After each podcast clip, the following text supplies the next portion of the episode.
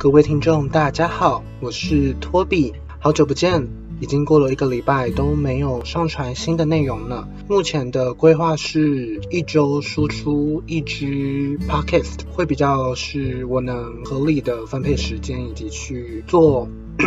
其他额外的计划，所以。Podcast 的内容，那应该是周更这样子。那我们今天想要讨论的主题是高中到大学的人际关系的转变吧。因为我自己来到台北的这一个多月以来，我有明显的感受到，就是其实高中的生活圈和大学的生活圈是真的蛮不一样的。然后。抱歉啊，就是最近身体不太舒服，所以就是喉咙有些沙哑这样子。好，那回归主题，就是高中的生活，大家都是在同一个班上，然后上同样的课啊，老师也相同，就会一起面对许多的问题，一起去享受同一个时刻大家拥有的共同的记忆。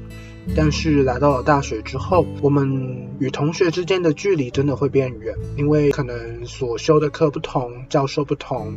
然后所在的教室也不同，所以其实每个人的生活圈都在不同的区域。那真的能有维持良好的交友关系的话，可能一开始都是从室友这边来发展的吧，就是因为室友啊，可能会。比较多跟你相处的时间，所以就是感情会比相对来说在某一堂课遇到的朋友还要来的深厚一些。那当然可能就是额外的会去参加什么一些活动啊，或是带领营队啊，或是参加同一个社课啊等等。那这些就是去加深你们彼此交友的一些联系，然后一些。刻意这么做，因为有刻意要一起做的事情，大家才有连结，有了连结，大家才会有比较好的感情关系。所以我也觉得说，高中和大学相处模式是不一样的，所以就是会衍生出我们与朋友之间的交友模式也会不一样。很多人都会说，高中交到的朋友。很多都是你一辈子真心要好的朋友，我觉得有很多的时间是因为你们相处的时间都很久，然后也比较了解各自的相处模式，因此就会了解说你开心的时候是怎么样的表现，难过的时候是怎么样的表现。但是到了大学之后，很多人都是以人脉为标准去交友的，就会变成说。朋友之间的关系好像并不是那么的纯真，或是不是那么的清澈，而是会有带有一些的利益关系。当然这没有什么错，因为我觉得每个人的交友风格都有各自的选择可以去实行。那对于我而言，我自然是比较希望是能交多一些的真心朋友，因为因为我个人的话是。喜欢去谈一些心事，或是与朋友交流，说生活周遭发生的事情呢、那这个时候我就觉得说，如果是能够交心的朋友，我会比较有信任感，会比较有安全感，可以将我心里所想的东西去交付给他人。那如果是在大学交到的朋友，我觉得没有到一定的程度，我是很难去将心中的那个自己给展现出来的。所以其实。很多的第一次印象都不会是最后大家认为我该有的印象。就高中的同学而言，他们时常都说我的第一印象就是非常的冷峻啊，然后就看起来脸很臭，然后就面相邪恶，呃，也不是到邪恶，就是面相很威严、很可怕的感觉。但是真的仔细的了解到之后，才会觉得说。原来我是一个感性比较多的人，感性相较于理性来说是更多的人，然后也很容易因为一些事而笑啊，而哭泣，就是我的笑点和哭点都没有很高，对，所以其实我的第一印象和最后认识我的人给我的评价都是相当的两极，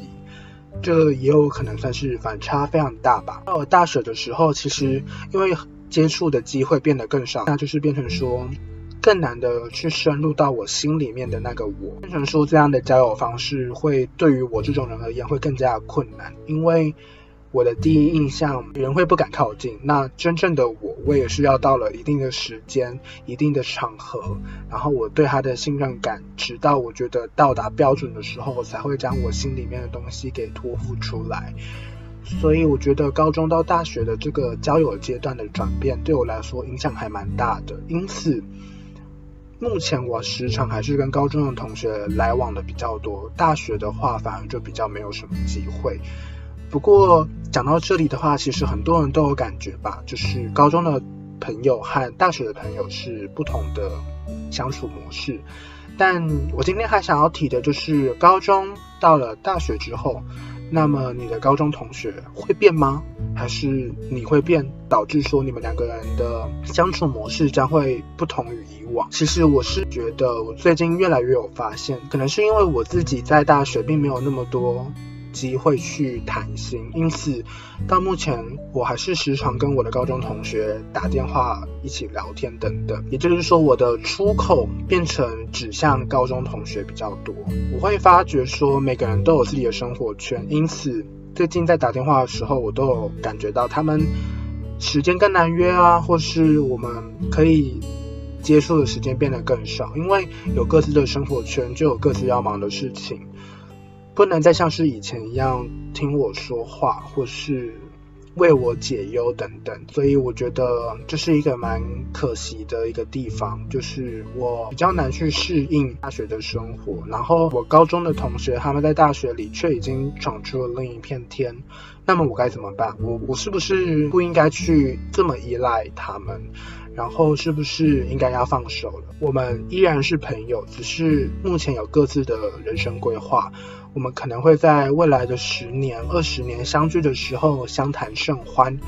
也不比以前来的距离遥远。但是在这个阶段，我需要做的事情是不是给予彼此一定的空间去拓展自己的未来？那我不应该一直去拘泥于过去，而一直打扰、依赖他们。我这几次聊天下来得到的经验，就是环境变了，真的是我们。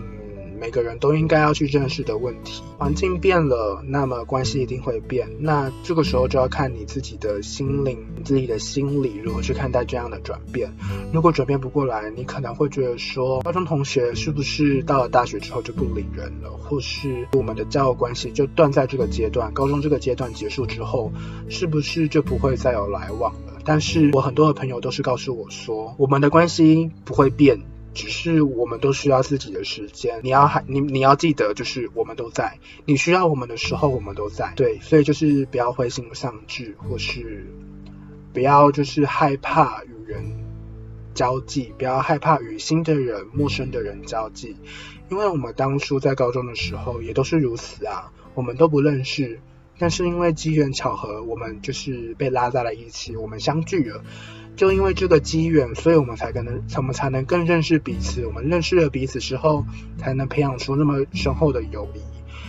只是大学可能需要时间更长，不代表说你这一个多月来如果没有遇到新的人的话，就代表你未来的人生都是失败的，代表说你在大学会交不到什么朋友之类的，这些都是未定。因为大学不正是才刚开始吗？我该如何去跨过这个心理障碍，以及如何与现在孤独的这个状态相处，人是一个群体动物，但是生来死去也都是自己一个人。群体只是为了更好的生存，但是如何面对自己才是这个人生最大的难题。如何面对自己，才会知道自己需要的是什么，才会知道自己要求的是什么。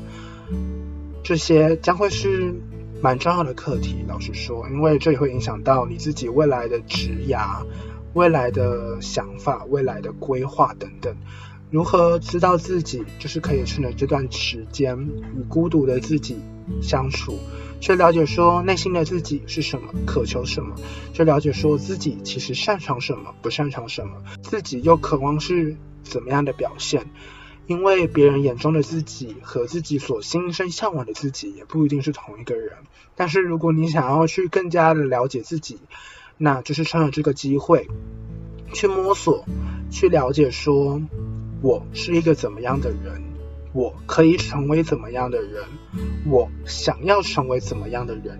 这个呢，也许是我们在这段时间可以去了解、可以去想的一些事情。分享我的意见给你们，如果你们有兴趣的话，也可以再问我想要做什么事情，或是有什么想法等等，我也可以分享给你们我自己目前的规划和计划是什么。好，那讲了那么多，今天的 podcast 应该可以到这边结束。如果有什么疑问的话，欢迎到我们的 IG 或是我们的 Gmail。传讯息给我们，让我们知道。那我们有机会的话，也会做另一集来讨论你的问题，结合我的想法。如果喜欢这个 podcast 的话，可以订阅我们的节目。那我们每周日晚上会更新，如果没有什么意外的话了。好，那我们今天就到这里喽。我是托比，那么大家拜拜。